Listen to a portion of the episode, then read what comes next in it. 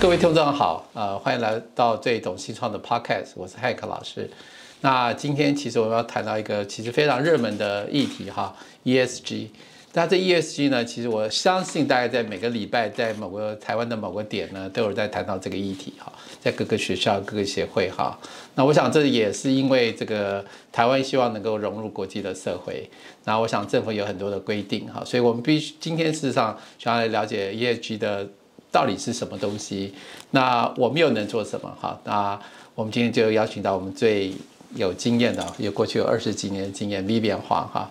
那他成立一家公司，就 ESG 这一方面的一个评估跟协助呢，来尽他的心力哈。那我们就把这个镜头呢转给我们的 Vivian 黄。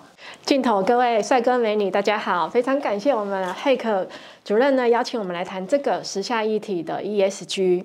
其实 ESG 呢在海外呢已经实施多年了。我们在海外呢做了十几年的这样子的一个辅导过程当中，每个国家每个企业它的大中小型跟短中长期目标都不一样，所以你会发现我们国内做的跟国外做的 CSR report、ESG report 完全都不一样，呈现的方式呢跟它所要表达的一个太阳呢完全是跟我们台湾所呈现出来。的是很大不同的，但是呢，我们一直在依循这个 OECD G20 的一直更新的一个准则过程当中呢，我们也希望带给中小企业更多国际化、更多国际的创新创意创造，来提供给中小企业呢具有这样的国际的竞争力，一起来做永续的一个发展。刚才特别谈到几个哈，因为可能要跟这个听众理清一下哈，就是 ESG 跟 CSR 对。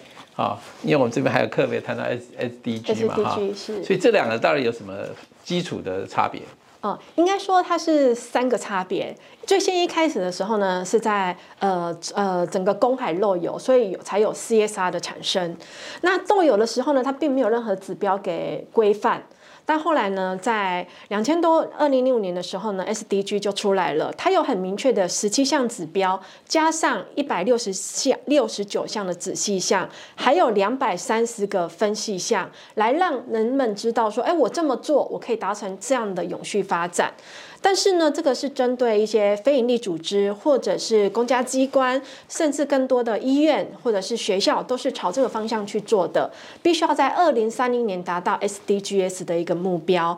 但是现在人类做迫切需要的，大家都有感觉到气候的变迁、温温呃天灾人祸一大堆。我们更希望在 ESG 的部分呢，来呈现每个企业对整个环境面整个。社会面整个公司治理来达到更高层的一个国际连接的 ESG 永续的发展，那这样就产生更多的压力了嘛？哈，没错，毕竟原来是公部门，那公部门做反正做到不做到，反正有一个机制了哈，做评分或是那，但是如果回到这个所谓私人企业。那做到不做到，跟这个生意就差很多了哈。没错，我不知道现在的规定是什么，就是说从 EAG 它有一个什么样的时间点，嗯，那如果今天做到什么样程度，它有什么样的一个呃鼓励，或者是如果没做到会怎么样？有没有这样一个这个利害关系？呃，有的，就像我们呃，应该说去年的时候，呃，台积电或红海。大量捐很多的疫苗来协助我们国人呢，来抵抗这些病毒。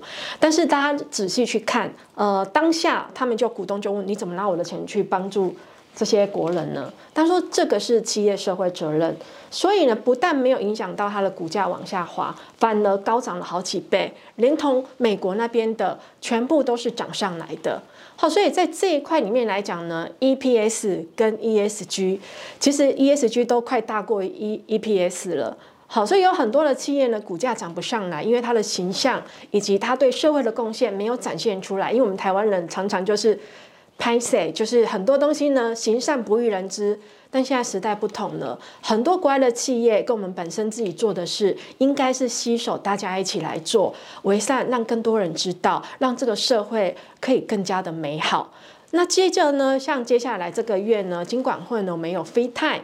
包含就是一般的中小企业如果要融资，你只要有做 ESG 报告的，其实展现在你的不管是公司治理或者是环境面的贡献，甚至对员工的照顾这些，你都有满足条件的话，不但有低利息的优惠，还有高额度的一个信保基金来做担保，这个对我们很多中小企业都是必须要的。不管你的只是两个人的公司，我们都辅导过，因为它的上游的压力，它必须得这么做，不然就会。近零就是真的业绩近零了。好，这个看起来这个政府有些棒子哈。是的。当然有萝卜了哈。嗯。那但我只是在这边解释一下，EPS 是 earning per share，好，所以他特别谈到是说这个 ESG 的 index 比这个赚钱还要重要哈，对股票的影响更重要哈，所以我想厘清一下。是。但你刚才讲的这些东西哈，就是说那怎么去计算啊？所以 ESG 的计算，其实那看起来就如果它对整个公司影响是。是明显的哈。或者政府的一个补助或者一个奖励是明显，那如何去做 ESG 的计算？对，OK，好，针对这个问题呢，其实国际上没有一个统一的标准。就拿 ESG 台湾的指标呢是三十七个指标，但在 MSCI 呢是三十九个指标。所以呢，很多的过程当中呢，他看你的量化是你在每年度投入的金额，假设是买疫苗好了，或者是采购当地农民的一些呃器作，加上可能员工的福利，全部的。加入包含你投投入买设备的这一块，你总共年度投入了多少的金额？它是可以被量化的。我们蛮蛮常用 SROI 来量化这一些数字，但更多是在于你的过程当中，你是不是有佐证的文件跟佐证的工具，来让国际第三方集合的时候呢，能够通过这样的集合。呃，其实不瞒各位，呃。各位听众，其实我们有遇过花了八九千万的，甚至一亿以上的客户，做了很多环保，买了很多森林，但是呢，他那时候没有被验证，所以他买了花了这么多钱，事实上他也很哦，为什么太早开始？但是现在是，如果你不开始，二零二三年欧盟事情的部分呢，碳税就追着大家的供应链一起跑上来了。嗯，二零二三年就是明年了。对，所以看来是很恐怖的一个。是。一个时间点哦，我们现在已经到十月了嘛，哈，没错。那你觉得台湾 ready 了吗？呃，目前根据统计，大概只有两成，差不多 ready 了。OK，那那会受到什么样的影响啊？因为我们现在台湾这个最近才在 GDP 超过日本嘛，哈，对，没错。那我们正在往成长的的路途走哈。啊，如果瞬间剩呃八成的公司这个整个收收入要递减，那会产生的影响，那怎么办？您您的建议会是什么？所以，在这一块呢，我们蛮多政府呢，呃，下半年度以及明年会大力的推广，尤其是国家的政策里面呢，都有指定各部会，包含农委会，他们都需要朝向 ES 去做发展。以我们现在跟高雄市农业局来讲的话，就必须要它从它的产销领域再转成 ESG 的这个方向，来带动整个农民的一些生活，也连接到大企业、中小企业，能够来在地采购。帮助他整个正向的一个循环，所以在这一块呢。呃，我们在做的过程当中呢，不管说他是执行专案执行的，或者是集团执行的，因为经管会有要求，你只要是明年开始二十以上的每一家都要做所谓的 ES 永续报告书，哪怕你是集团，你不能说哦，我集团我就做一个集团的不行，你还是要分开，你几你你集团里面有多少个上市贵公司，你就要做几份的永续报告书，来对我们的社会大众 stakeholder 来告诉他们。我们对环境、还有社会以及公司治理做得如何？这是每年的成绩单。这我倒有几个问题哈，一个一个就是说，其实我们都是政策宣导了哈，因为我们在聊新创哈。对。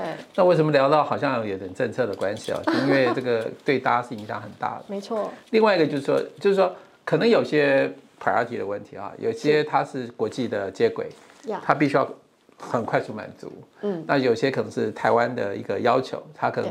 政府给它多一点时间，嗯啊，但是这里面还是有个问题，就是你刚才讲 index 不一样，对，就是说，呃，就我过去跟一些在聊的时候，事实上有更多的 index，就是说每一个属性的企业它的 index 可能不同，不同。那既然没有一个共同的标准，就是各自觉得，比如说，哎，我这个这个 cluster 我要用这个 index，这 cluster 我要用这个 index，是。那好了，那这个就产生比较大的问题了，就是说我们如何去第一怎么去辅导。台湾，因为台湾通常是在某个某个程度在国际社会是被孤单呃被 isolate 的嘛，孤立了哈，所以你可能不是一个制定者，你只是一个参与者，嗯，那你就要去满足这些条件。那回头来看，台湾的标准又不一样，国外又各个不同的标准，那我们如何应应？其实目前我们辅导过程当中，蛮多中小企业就说啊，那我就是应应政府的要求，做到碳盘的范畴一跟范畴二，那花费也不会很高，甚至有一些云市级的补助。那当然这样也可以，我可以取得国内的认证。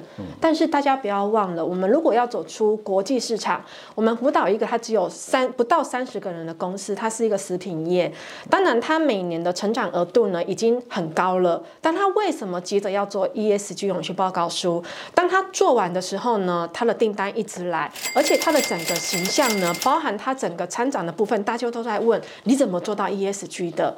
当下这个客户也问我说：“哎，有听说有三万块、几万块的，但是如果你真正要符合国际的标规，也能够让你的 stakeholder 来 audit 你的时候呢，是符合 OECD G20 的这样子的一个标准，势必走国际第三方认证，你到任何一个国家都可以适用。”包含就是我们现在的碳权，台湾定价可能是十块美金，你知道在海外已经到一百块美金、三百块美金了，在整个交易市场落差真的蛮大的。如果能够通过我们已经把自己本身的 ESG 做得非常亮眼了，再借由国际第三方认证，以至于到最高组织 A 一千的确信保证的话，相信这样的一个一个。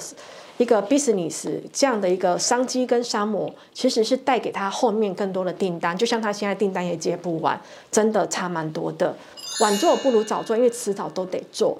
那现在先做呢，你就可以先抢得现在的永续 ESG 的商机。那未来大家也在想说，哎，我的工具本来 LED 灯只能省多少，我要省再省再省。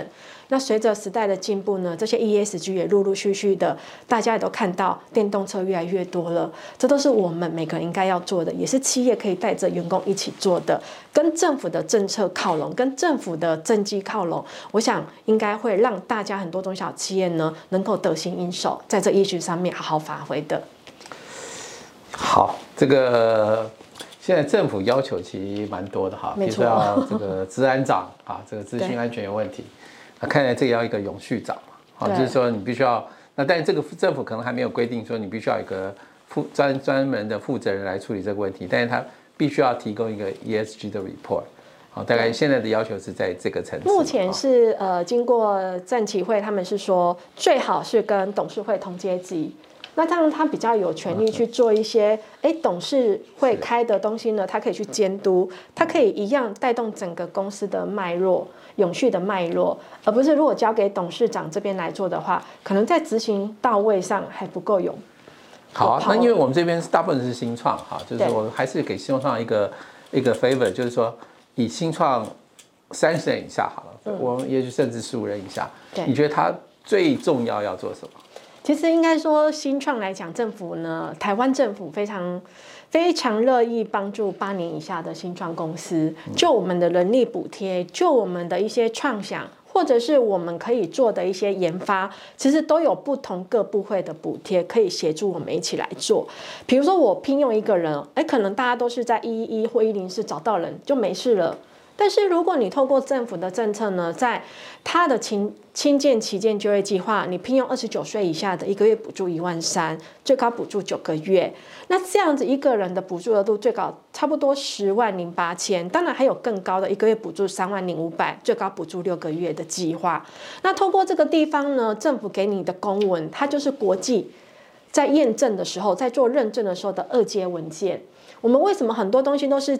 你会看到很多的报告书都是自己写了写了算，那说写作并没有一致，那也没有第三方来佐证你说，哎。你这个东西呢，是真的有落实到你聘用人或者是人才培养的部分呢？政府也有针对人才培训呢，有十万到九十五万的补贴。那这样子，政府也帮你的状况之下呢，你来做这个 ESG，你本来就要聘用人，你本来就 idea 要发想，你本来就会去参展，这些所有的东西加起来，其实可以帮很多中呃，应该说新创的企业呢，来布局整个 ESG 的发展，而且呢，至少可以 cost 到你一半的成本。以我们这样。走过来，其实真的政府的所有的资呃补助计划或者资源，只要你懂得用的话，就像法律一样，只只保护懂的人，所以我们应该多多去争取这样的福利跟这样的计划，让我们的翅膀在巨人的肩膀上可以往上飞，做得更好的 ESG。那这样的人才啊，呃，是属于哪一类？就是说，我们谈了很多的不同的人才嘛，哈，比如我今天聘用，这这是一个政府补助，可是。我就是是要找特定的人进来嘛？去做专门去做这件事吗？不用不用不用不用不用，对，完全不用。而且最主要是他每年都可以重复申请。是你很多东西一直申请一年，你为了这件事情可能还要伤脑筋。但是它如果是履探性的，每一年都有，呃，不瞒各位说，很多大企业一定都有或多或少，大部分都。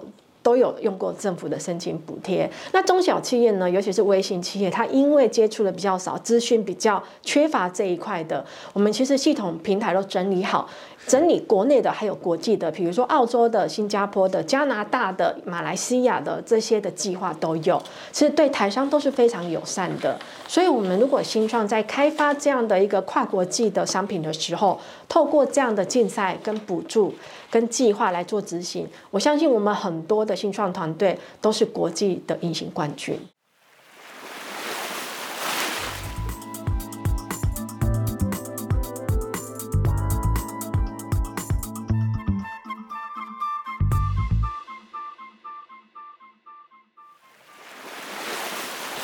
那我们就拉回来，要到您公司哈，你你又谈到智库嘛，哈，要数位科技，我想可能一一定有一定的关系。没错。那你觉得你的公司的差异性在哪里？就是相较于现在目前坊间很多的呃辅导公司嘛，或顾问公司，因为既然这个需求这么大，我们有百万企业嘛，哈。对。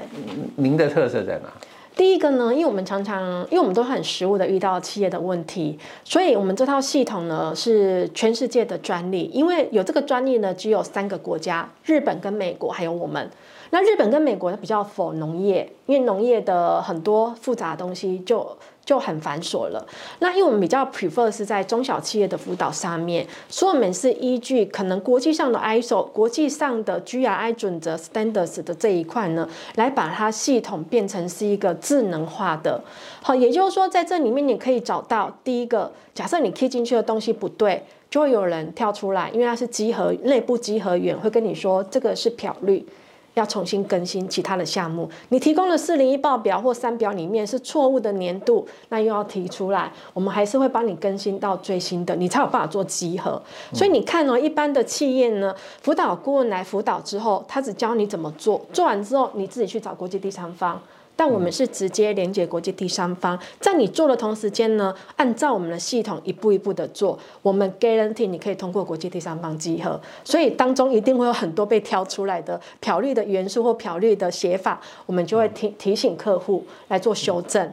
再来呢，因为全部的全世界来讲，做 ESG 就是管顾公司居多，但因为我们是数位科技，也就是呢，OECD 第十八个指标，数位科技可以造福人类的福祉，也就是透过疫情之后呢，这数位科技更重要了。所以，我们把所有的专业知识，不管是 ISO 的、TCFD 的、SASB 的、ESG 的、GRI 的呢，融入在这一个平台上的智囊库里面。所以，如果假设我今天要问事情，我不需要打到四大会计师。一个小时六千块，你可能还不清不楚的就挂登电话了。如果你可以随时上我们的系统去查到你想问的，还可以透过游戏方式呢，让客企业呢能够自己克制它的永续的一个模式来文化来做执行。所以呢，第三个呢，除了我们的系统平台以外呢，我们融入了所有的国内以及国外。国内呢，包含文化部、观光局、交通部这一些，还包含了农委会在地的。全部方都不一样，好，所以其实呢，企业可以透过这样的平台呢，也透过政府的支持跟国际的推动的力量，一起把 ESG 慢慢逐渐的做大，建立我们的永续目标。所以呢，我们比较特别的就是说，一般你做报告书至少要十个月。六个月到十个月一定跑不掉。我们报告书做完大概是一点五个月到三个月的时间，但是每个东西都非常的扎实，要提供很精准的东西给我们，所以系统它就会有 audit 进去在里面做一个指引的，到最后完成到第三方的认证流程，大概就是三个月的时间。好，我有两个问题，是你刚才有有谈过几个漂率哈？对。那那是什么样的意思啊？就是说什么样的行为会有落于这个所谓漂绿的一个问题？第二个问题是说，因为这个平台，就是说你刚才谈到专利，你又谈到说美国、日本是，那只有你们有，那这是同样的专利，只是一个属国主义的关系，所以你在这里申请，还是你的专利呢？事实上又覆盖了很多的国家。嗯，那这个专利到底是一个什么样的专利？哈，因为谈到是一个系统的专家系统，或者是个这个系统，其实我想我只要 follow ESG 的 requirement，嗯，那我也许也可以做类似。但为什么会有个专利保护？所以两个问题，一个是漂绿，一个是专利的部分。好，其实如果大家上 Google 查都看得到，很多基本上呃自己公司自己承认漂绿的统计出来，大概有七成以上。嗯，那为什么会出现这样？就我刚刚讲的，永续长去跟会计部拿资料，他说：“哎，我会计部跟你同阶级的，为什么要提供给你我的部门资料？”所以取得的东西呢，他可能是提供的是去年的、前年的，但他不知道 ESG 的基准年的换算方式是什么。所以我常常说，我们的平台就像一个永续长，他把各部门呢当成纸账户，你不用说呃跟你的永续长报告，但是最高主管会看得到你这个部门有没有精心在 ESG 上面做好应该所提供的东西。那在这一块里面呢，我们就会去刚刚提到的系统就会依据你这个指标，你提供的东西不对，那我们就会请你再换，不然它就是漂绿，因为它的关系的年度跟它的永续脉络完整性都不对。好，那我们就会请我们内机人员呢去跟这个部门的专属主管去做，而不会请永续长然后再去沟通，那可能又落差了蛮多的。好，所以我们平台就是一个永续长的概念。那在刚刚呃亨克老师提到的所谓的专利呢，其实我们专利是符合各国的，因为我们有七国语言。那为什么会特别提出来呢？因为农业一个产业类别，它所包含的很多的系数就很复杂了，因为有。有所谓的在海外有蛮多的农企业，它是可以整个目的、整个大方向一起经营的。但我们台湾比较多都是那种小农、小气做，或者是一些可能比较算假的，不是像。海外这样子算吨，或者是算了整个平方米的，所以其实，在相较之下呢，我们会依照我们过去在辅导这些商业的伙伴的经验呢，把这些智囊的过去的实物经验放在到这个平台里面，也让这个平台呢，不但可以不漂绿，而且又很扎实的去做到 ESG 每个行动。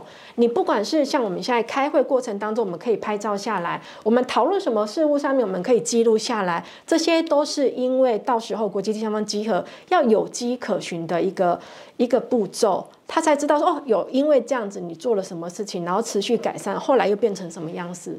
所以其实我们在 audit 很多企业的时候呢，都是希望说他们是有依可循的。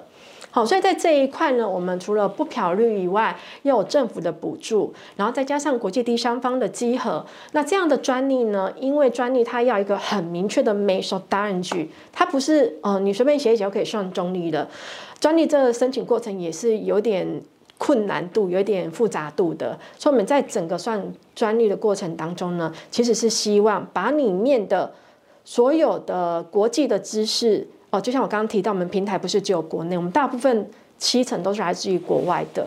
然后把这些东西会诊之后呢，再转换成台湾的语言，包含 SDG。你光 SDG 那个十七个目目标弄出来，你完全不晓得他在做什么。但是我们把它转换成台湾的语言，让企业知道哦。原来消除贫穷，我只要做这个事情就是消除贫穷，不再是我要救全世界的消除贫穷。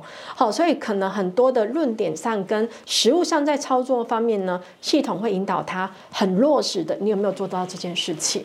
嗯，好吧，我想如果简言之，就漂绿不太像是那种所谓做虚的东西，而是他可能没有没有去符合他的要求，提供一些资料，那你就可以把它抓出来，所以他他不。符合 E ESG，我本来以为是大家要做假，然后只是想要去去满足一些 ESG，可能不到这个程度了哈。没有，其实还是有。汉克老师讲的对，大家都认为就是你是作假，但是我问了好多期友说，哎，你为什么要作假呢？他说因为资料不是我提供的啊，OK，是下面提供。我说啊，那就不是你作假。对对对，他只是这个资料不符合这个 对当时的需求。那另外一部分就是。我我我我我比较难相信说，在台湾这么大，只有您公司可以做这个事情，还是您有非常信心说，只有你能做最有效率的事情？应该是说，呃，我其实找了国际上的很多团队，也包含国内的一些资讯厂商或者团队。但我觉得永续这件事情不是我一个人能做的，是大家要一起做的。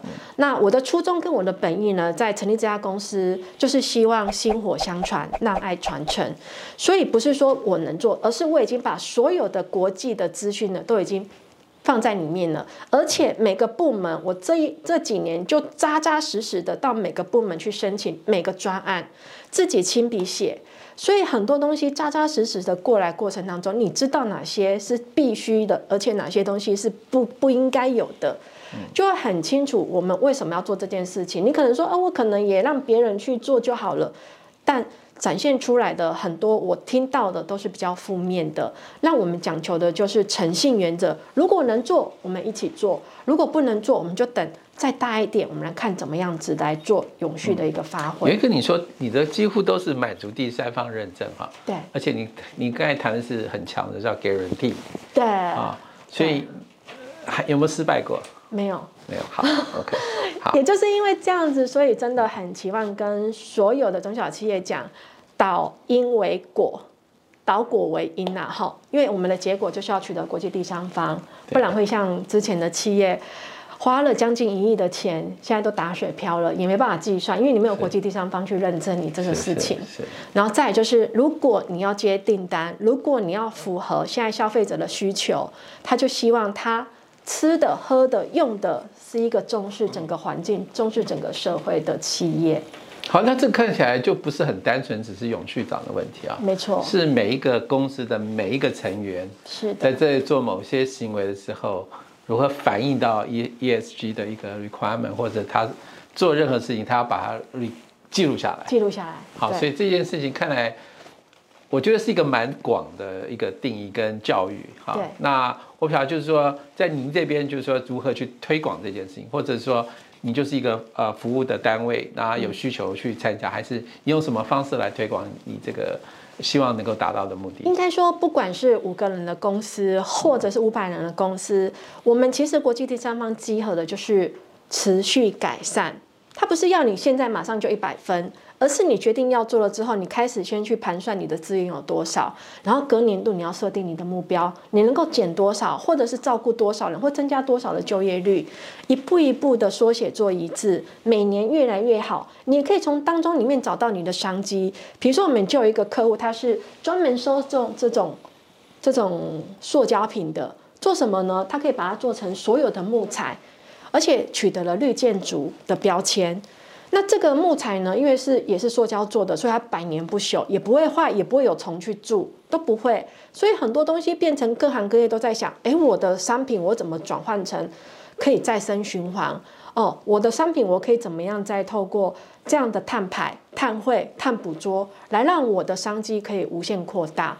好，所以在这个过程当中，我们发现就是很多的新的 business 陆陆续续出来，未来会更多，尤其是国外的，好玩的东西真的特别的多。那我认为 ESG 永续这一块呢，是要创新的，是它是要一直持续的去改善的，它不会说嗯要求你一定要怎么做，不会就对自己的交代，对社会大众的交代。好，那我们回到新创的两个问题啊，一个是还是新创怎么走第一步？啊，做这件事情，就是说，不管人是多少，你刚才讲八年，有时候八年已经也蛮大蛮久了哈。就是说，我们从新创，我今天成立公司，我想有一些 ESG 的一个想法，嗯，那我怎么踏出去？哈，因为毕竟这个从他来的脑袋里面是空白，他可能是 EPS 嘛，哈，就是说，或者甚至不是 EPS，甚至只是 POC 啊这种去认。确定它的产品的一个可行性。对。那可是他看来好像很多事情可以做。没错。只要这个有概念是有的。是。那这个 tracking ERP 的 tracking 有没有 ESG 的 track？就是说我在系统的管理里面有没有到底含这一项？不然我也很难放进。就是说我好像有 A 个系统做管理，B 个系统做财务第四个系统做 ESG。嗯。我是小公司，我好像没有办法去应应这样的一个复杂。对。那有没有比较简简单的方式？就是说好。我先不管 ESG，我先有这个概念性的参与，那最后我才来开始去真正做 ESG 的计算。我不知道有没有这样的一个有，其实我们呃，像比如说我们家加入 TTA，它就是一个国际的组织，我们可以透过我们跟协会这边的一些共好共和，这些也都是算在第十七个指标。所谓的你可以算在 S 里面，也可以再算在公司治理要往前发展的一个一个前景上面。那其实在这里面呢，当然最难最难的就是数位转型。如果数位没有帮我们做转型的的话，很多的传统方式现在还是很多 paperwork 的。那在这个过程当中，我们会希望就是说，新创你多去接触更多的现在呃政府的资源，或者是服务中心的资源，在你在接触的这个过程当中，每一个地方都算是 ESG 的小小动作。好，比如说我可能以前搭来这边，我都是用开车的，我下次用搭。搭大众工具的，我可以算出，哎，我大概减了多少？因为我有持续改善。哎，UNDP 联合国还真的有这个计算方式，可以给大家去计算你的碳排越来越少的一个记录。那像呃有很多的卡呃信信用卡也是强调你的消费如果是永续发展的，它就会帮你减轻现金额度回馈。好，所以其实很多东西都一直在变。那这项事情呢，我是建议说，呃，我们新创如果朝向跟政府以及这些工协会一起合作，你的能见度跟你的发展度，跟你所有的每个洽谈的过程当中，它都是 ESG 的一个展现，而且可以呈现在报告书上面的一个很好的合作伙伴。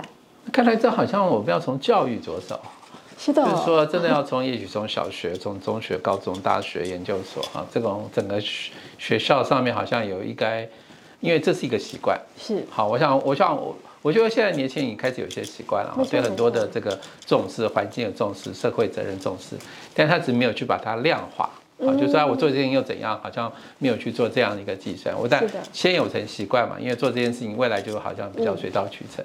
好，那我觉得这是一一个部分了哈。那我觉得第二个部分还是回到您的公司了哈，就是说，您的公司的成立是几年成立哈？那呃，您现在的 status，跟你未来想要走的方向会怎？OK，其实我们公司是在二零二零年的六月才刚成立，那也进驻在高软高雄软体园区以及我们 TTA 呃 IAPS 这里，所以透过这边所给的资源以及哎政府所有的政策或者是相关的计划，都是由他们提供给我们的，让我们知道说我们新创的人员可以不是孤单的，是有很多东西可以向外做连接的。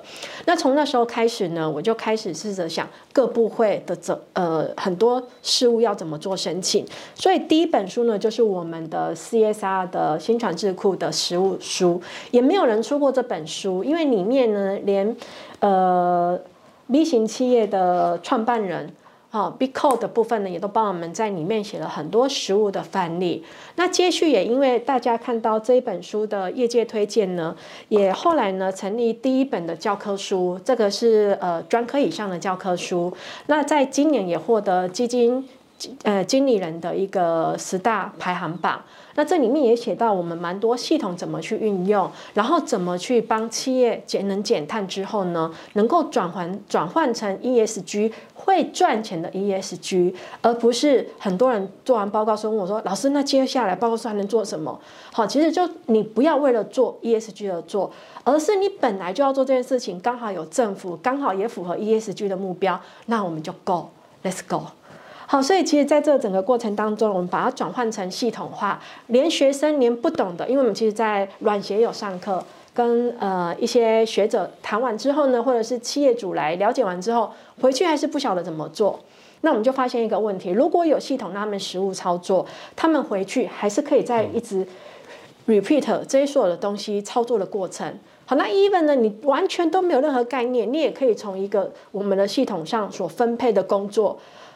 永续长下面哪一个各部门要做什么事情？工厂的要碳盘系数，会计呢？你要去算说你能不能不要再印纸张了，直接送到国税局那边做所谓的报账。好，这边我们也有所谓的领导力科技，他们就是做这样的绿色采购。好，那还有更多的东西，像我如果是欧巴桑，我很清楚我今天我可以省多少水，省多少卫生纸，这都是他在那个位置上，他才清楚明白他对 ESG 的贡献。那这样子做出来就很扎扎实实的，每个部的每个公司的每一位都很清楚他的 KPI 在哪里，所以有企业帮我们那个游戏啊变成他们的员工的 KPI。因为员工要去玩那些游戏，也要达到那些指标，那就变成他的奖金，不管是季奖金或者是年终奖金。台积电也是啊。嗯，好，我觉得很有意思哦。我觉得第一。呃，这是每个人的责任，好，我觉得应该是这样。那因为现在有政府的一些工具或国际的一些需求要求，哈，对，那让这件事情的速度可能可以更快，哈。过去可能只是慢慢的让他呃重视环境，重视这个 social 的一个 benefit，好，那呃除此之外，我们可能从更强力的角色去来来关注这件事情，哈。对。那今天非常谢谢我们 Vivian 黄哈这个。